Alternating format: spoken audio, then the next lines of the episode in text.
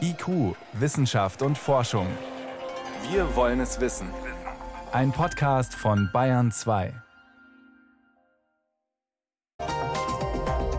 Ja, wie lange wir jetzt am besten zu Hause bleiben sollen, das ist noch nicht klar. Aber mit zwei, drei Wochen, da wird es ziemlich sicher nicht getan sein. Was macht dieses sogenannte Social Distancing mit uns? Was macht es mit Menschen, die sich vielleicht eh schon schwer tun, allein zu sein? Darüber sprechen wir gleich ausführlich mit einem Psychologen. Außerdem, wann kommen die Schnelltests? Zuerst aber unser tägliches Covid-19-Update. Schön, dass Sie weiter dabei sind. Wissenschaft auf Bayern 2 entdecken. Heute mit Stefan Geier. Wir sprechen jetzt regelmäßig mit dem Virologen Hendrik Streeck, Leiter der Virologie am Uniklinikum Bonn. Er steht uns Rede und Antwort zu allen aktuellen Entwicklungen in den Zeiten von Corona und wir stellen ihm auch die Fragen, die Sie uns im Netz schicken, die uns vielfach erreichen. Heute geht es unter anderem um eine Impfung gegen Covid-19, um Schwangere und Ungeborene, ob die auch gefährdet sind und um vieles mehr. Los aber geht's mit der Frage, ob eine Ausgangssperre, die gibt es ja bei uns noch nicht, möglicherweise doch sinnvoll ist. Meine Kollegin Jan Toczynski im Gespräch mit dem Virologen Hendrik Streeck. Herr Streeck, jetzt haben wir es mit der drohenden Ausgangssperre, dem Unwort Shutdown zu tun. Das äh, hören wir aller Orten. Das heißt, müssen wir uns auf eine Ausgangssperre oder andere noch drastischere Maßnahmen einstellen? Könnte sowas jetzt kommen und wäre das aus Ihrer Sicht sinnvoll? Ich weiß natürlich nicht, was die Bundesregierung plant und was da die Gedankengänge sind. Ich würde es für einen ganz großen Fehler halten und ich halte es auch für einen schwerwiegenden Fehler, was in Frankreich passiert. Das hat mehrere Gründe. Zum einen, und ich finde, das ist ein Riesenversäumnis, was gerade passiert ist, aber was wir vielleicht noch gerade rücken können. Wir haben nie definiert, was wir jetzt in den nächsten zwei Wochen eigentlich erreichen wollen. Und ich hätte mir gewünscht, dass man vorher vor all dem eigentlich mal die Frage stellt, was ist unser Ziel? Natürlich wollen wir die Infektionen verlangsamen, die Infektionsketten durchbrechen, aber auf wie viele? Wir alle wissen, dass wir das Virus nicht vollkommen aufhalten können. Wir können es natürlich verlangsamen, die Ausbreitung. Aber was ist unser Ziel? Sind 100 Neuinfektionen pro Tag unser Ziel? Ist das gut? Ist das ein Erfolg? Sind zwei Neuinfektionen ein Erfolg oder gar keine Neuinfektionen? Da wissen wir aber, dass wir da nicht hinkommen werden. Und daher alleine das, was jetzt passiert schon, können wir überhaupt nicht sagen, an was wir den Erfolg dann am Ende messen wollen. Das es gibt aber auch noch einen zweiten Punkt, warum ich eine Ausgangssperre wirklich für einen Fehler halte. Wir tun gerade alles in der Gesellschaft, damit wir das Immunsystem schwächen. Das ist keine Hausmittel oder keine äh, Hausfrauenweisheit, äh, über die ich da rede, sondern wir wissen einfach, dass Bewegung, ausreichende Bewegung gut ist für den Menschen, gut für das Immunsystem. Wir wissen, dass wenn die Lunge gut durchatmet ist, wenn man frische Luft schnappt, dass das gut für die Schleimhäute und auch gut für das Immunsystem ist und dass man gerade vermeiden sollte, wenn man so ein bisschen angeschlagen ist, drinnen zu sitzen bei noch möglicher warmer Heizungsluft und seine Schleimhäute austrocknen und man keine Sonne bekommt. Denn auch Sonne ist wichtig für das Immunsystem, weil das Vitamin D, was da gebildet wird, das wird ja durch die Sonne gebildet, antivirale Substanzen in den Zellen induziert. Und das kann auch gegen Infektionen aktiv werden. Das ist jetzt kein Wundermittel, aber es ist trotzdem etwas, was dazu beiträgt, dass es jemandem besser geht. Das heißt, wenn ich Sie richtig verstehe, schwingt bei Ihnen die Sorge mit, wenn wir jetzt ganz radikale Maßnahmen treffen, also den Leuten verbieten, ins Freie zu gehen, dann könnten uns Probleme an anderer Stelle heimholen. Ja, also das denke ich einmal schon. Also auch wenn man drinnen bleibt, dann bewegt man sich nur nicht. Die Lunge wird nicht gut durchatmet, aber auch man, man ernährt sich schlechter. Man lässt sich dann doch mal eine Pizza bringen und isst dann wieder Pasta. Man isst weniger ausgewogen. Also ich finde so ein Shutdown wirklich schwierig. Und gerade im Hinblick, dass wir nicht definiert haben, was wir erreichen wollen, müsste man da wirklich überlegen, ob ein noch drastischere Maßnahmen notwendig sind. Es hieß ja immer, dass wir das exponentielle Wachstum jetzt stoppen müssen. Jetzt haben wir heute gehört, es gibt über 10.000 Infizierte. Ist das jetzt gerade noch das exponentielle Wachstum, das wir da sehen mit diesen Zahlen? Das denke ich schon und ich erwarte auch, dass das in der nächsten Woche so noch weitergehen wird. Wenn wir annehmen wirklich, dass die Inkubationszeit 10 bis 14 Tage wirklich dauern kann, dann können wir eigentlich nur erwarten, dass es äh, noch ein bisschen länger dauert, bis wir wirklich den Effekt sehen werden und dass diese Kuppel, also den, den Umschwung, wo die Neuinfektionszahlen runtergehen werden, dann auch eine, eine, Zeit dauern, bis wir das sehen werden. Wir haben immer wieder die Frage gestellt bekommen, wird das Virus im Frühjahr, im Sommer ja einfach nicht mehr so stark sein, sich nicht mehr so gut verbreiten können? Wie ist da die Datenlage? Was wissen Sie darüber? Man weiß es nicht. Das Einzige, was wir uns zu Rate ziehen können, sind Daten aus anderen Ländern und Daten von anderen Viren. Und eine Virengruppe, die uns natürlich hier ganz besonders interessiert, sind die anderen Coronaviren. Wir haben ja vier Coronaviren, die bei uns jedes Jahr heimisch auftreten und so typische grippale Infekte machen. Und die kommen aber in den Herbst- und Wintermonaten gehäuft vor und machen grippale Infekte. Also die typische Krankheit für ein, zwei Wochen, aber keine heftige Grippe wie die Influenza. Bei diesen Viren sehen wir, dass sie gehäuft eben in Herbst- und Wintermonaten auftauchen, aber auch vereinzelt in Sommermonaten vorkommen. Wenn man da rückschließt auf das neue Coronavirus, dass wenn es sich genauso verhalten würde, dann würden wir auch eine Entspannung in den Sommermonaten sehen. Die nächste quasi Beweis, den wir haben, dass es im Sommer ein bisschen besser werden könnte, ist, dass wir auf der südlichen Halbkugel, also zum Beispiel in Australien, ganz wenig Infektionen im Moment sehen im Vergleich zu Deutschland. Iran spielt da eine andere Rolle. Wir haben da sehr viele Infektionen im Iran. Aber wenn wir uns so Südafrika, Brasilien, Australien anschauen, da gibt es wenige Infektionen in diesen Ländern, also keine großen Ausbrüche. Und das lässt mich auch ein bisschen hoffen, ich weiß es aber nicht, lässt mich hoffen, dass der Sommer uns ein wenig Erleichterung bringen wird. Im Iran ist ja, soweit ich das gelesen habe, das ganze Ausbruchsgeschehen wahrscheinlich etwas anders einzuordnen als in anderen Ländern. Genau, also ich denke auch, dass das in Iran sehr multifaktoriell ist. Das Gesundheitssystem ist sicherlich nicht so gut wie bei uns. Auch die Diagnostik wird nicht so gut sein. Und äh, das Ausbruchgeschehen äh, ist in der Tat ganz äh, komplex dort und wirklich nicht zu vergleichen wie mit Ländern wie in Australien. Was wissen wir über das Risiko von schwangeren Frauen und auch das Risiko, äh, das Virus dann an die ungeborenen Kinder weiterzugeben? Also da kann ich eigentlich Entwarnung geben. Es gibt kein erhöhtes Risiko für schwangere Frauen, eine schwere SARS-2, also eine Covid-19-Infektion zu haben. Und auch für das Neugeborene oder Ungeborene gibt es gute Nachrichten, dass es bisher zumindest keinen Todesfall gegeben hat von Kindern unter neun Jahren. Generell scheinen Kinder sehr gut mit diesem Virus umgehen zu können.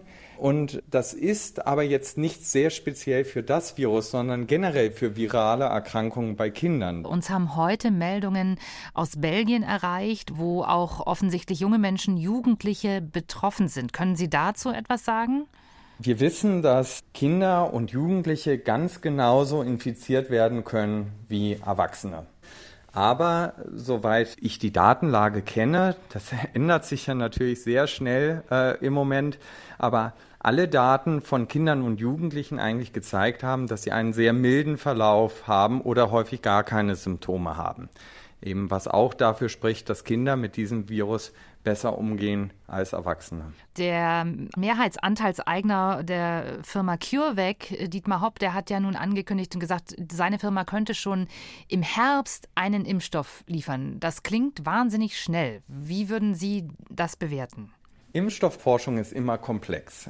Jetzt könnte man sich aber vorstellen, dass die ganz alten Impfstoffe, zum Beispiel Masern, Mumps oder Röteln, da nimmt man die Viren, tötet sie ab oder schwächt sie ab, dass sie sich nicht mehr selber vermehren können, gibt ein bisschen ein Gefahrensignal für das Immunsystem dazu. Häufig ist das so Aluminiumhydroxid oder Phosphat und benutzt das als Impfstoff.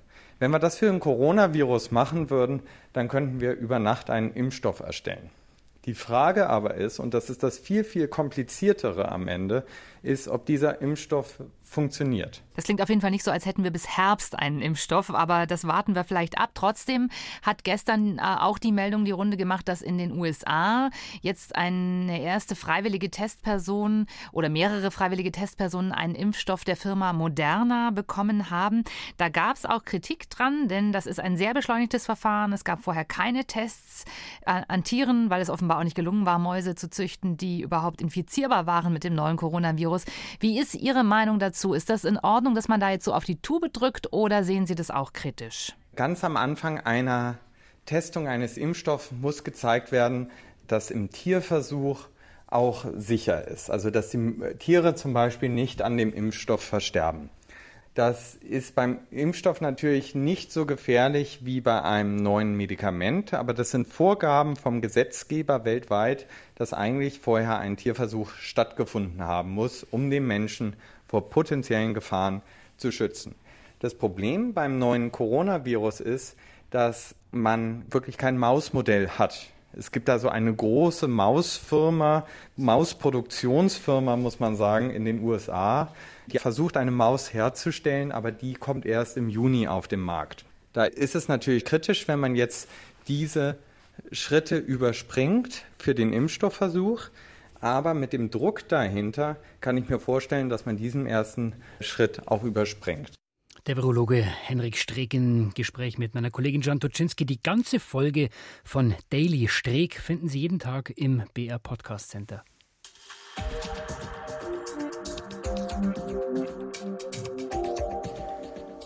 18.16 Uhr, Sie hören Bayern 2 vor ein paar Tagen. Da war es noch was Besonderes, wenn jemand von einem bestätigten Corona-Fall in der Arbeit erzählt hat oder im Bekanntenkreis. Aber inzwischen kommt uns das Virus immer näher. Die Fälle nehmen weiter exponentiell zu, haben wir gerade gehört. Und wenn man jetzt betroffen ist, dann muss ein Test her. Da muss man zum Haus oder zum Betriebsarzt und hoffen, dass man bald einen Termin kriegt zum Testen. Deswegen ist die Nachfrage nach schnellen Tests riesig und die wird dauernd größer. Aber wie weit sind solche Schnelltests eigentlich und wie zuverlässig?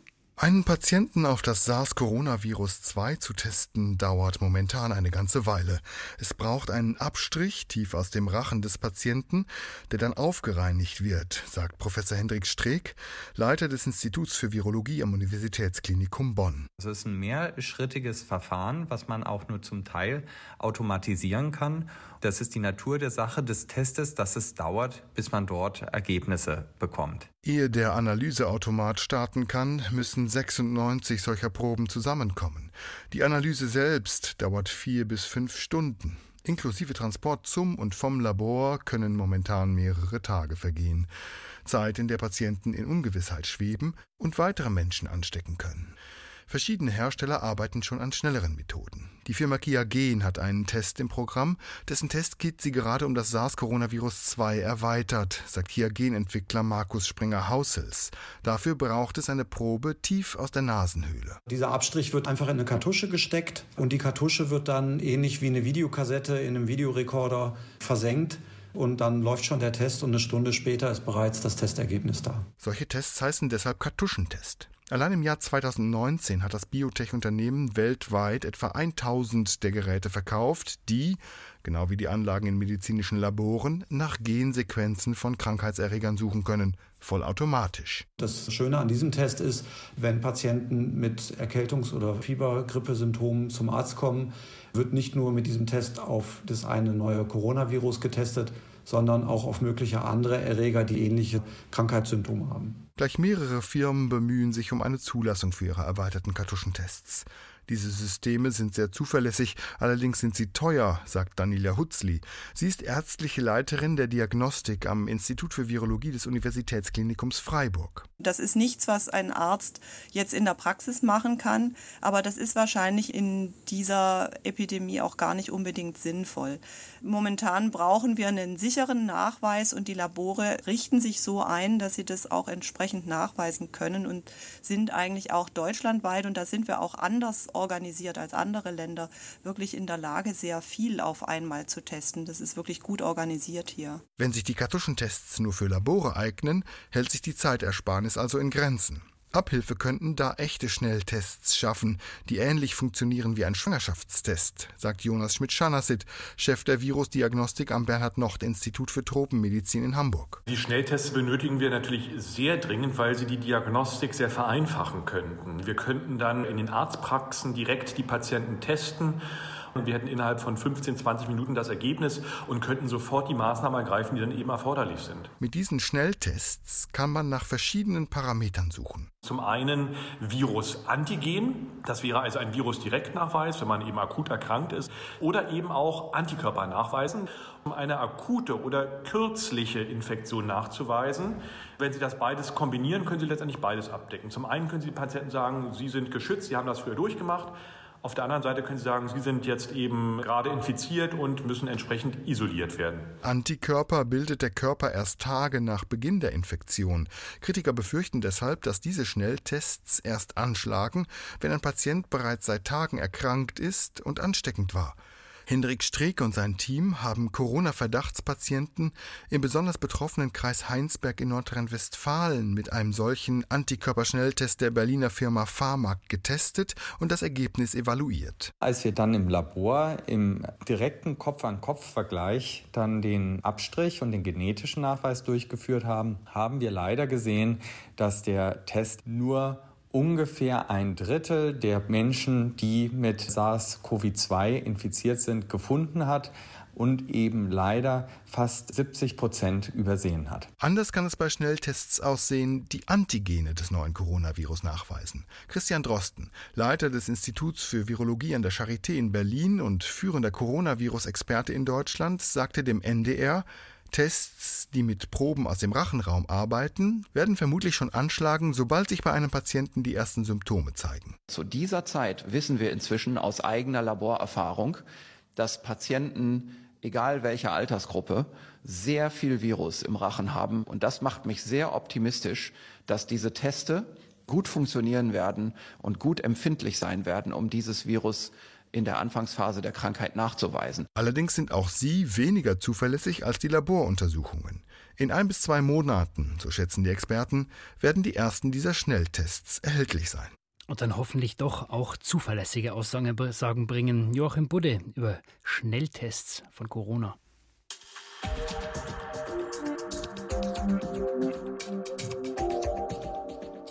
Wir sollen ja alle auf Distanz gehen. In der Arbeit, beim Einkaufen, bei allen anderen Aktivitäten, die momentan noch möglich sind. Social Distancing hat sich da als Schlagwort etabliert, heißt aber auch nichts anderes als Abstand halten. Zwei Meter ist sinnvoll und für viele von uns heißt das aber gleich zu Hause bleiben, oft allein. Was macht das eigentlich mit uns? Worauf müssen wir achten? Das konnte ich vor der Sendung Professor Ralf Hertwig fragen. Er ist Psychologe, Direktor am Max-Planck-Institut für Bildungsforschung in Berlin. Ich habe ihn tatsächlich auch im Homeoffice erreicht, am Telefon. Und meine erste Frage: Es gibt ja schon erste Untersuchungen dazu, was diese Art der Isolation mit uns macht.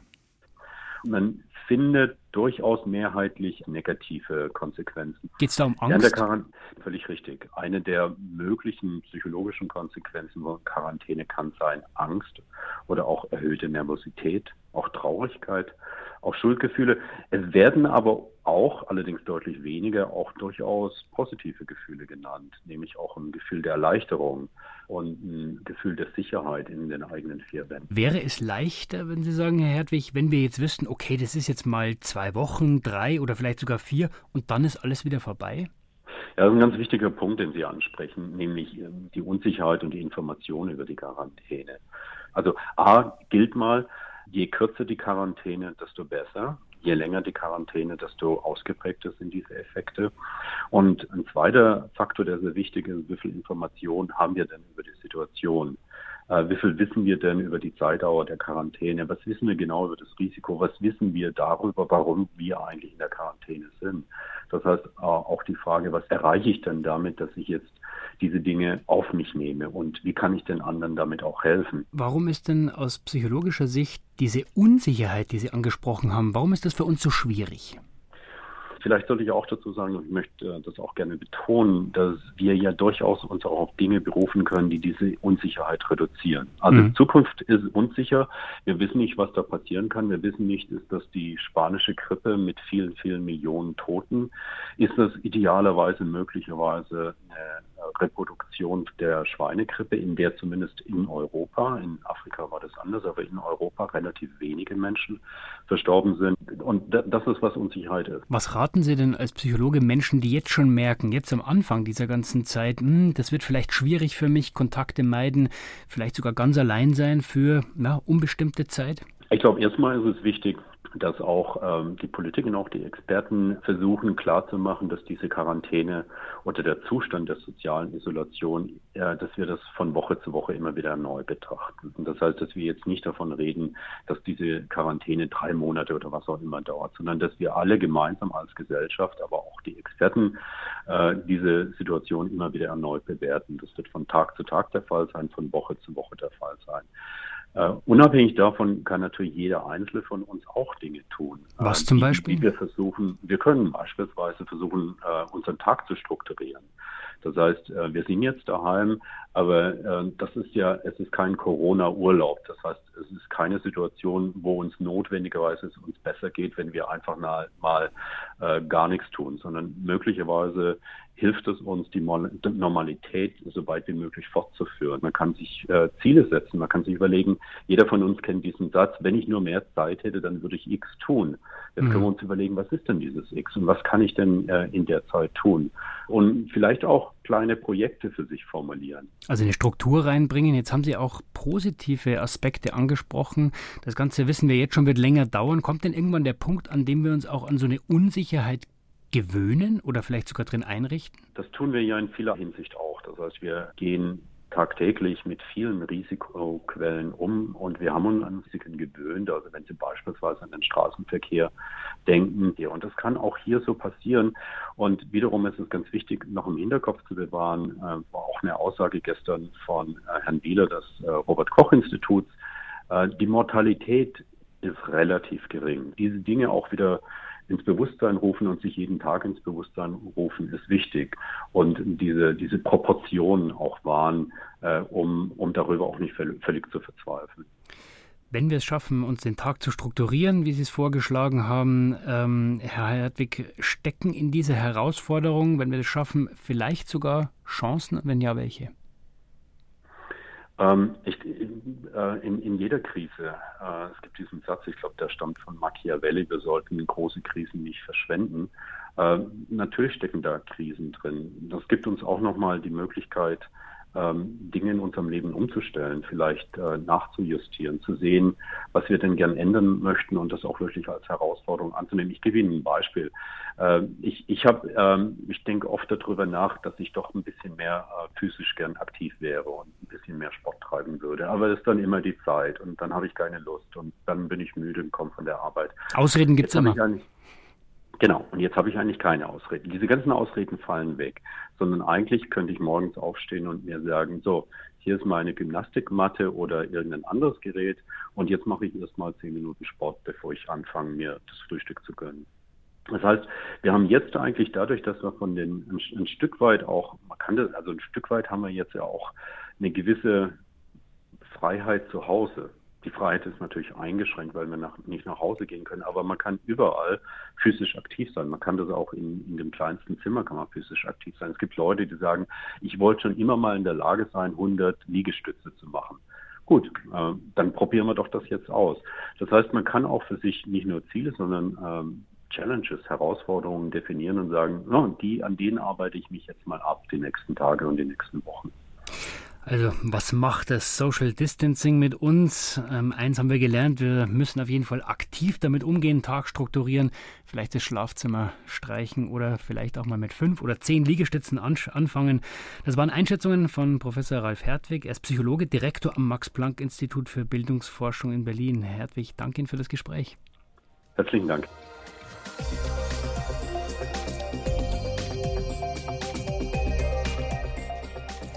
Ja, und damit war es das von IQ für heute. Am Mikrofon war Stefan Geier. Bleiben Sie gesund.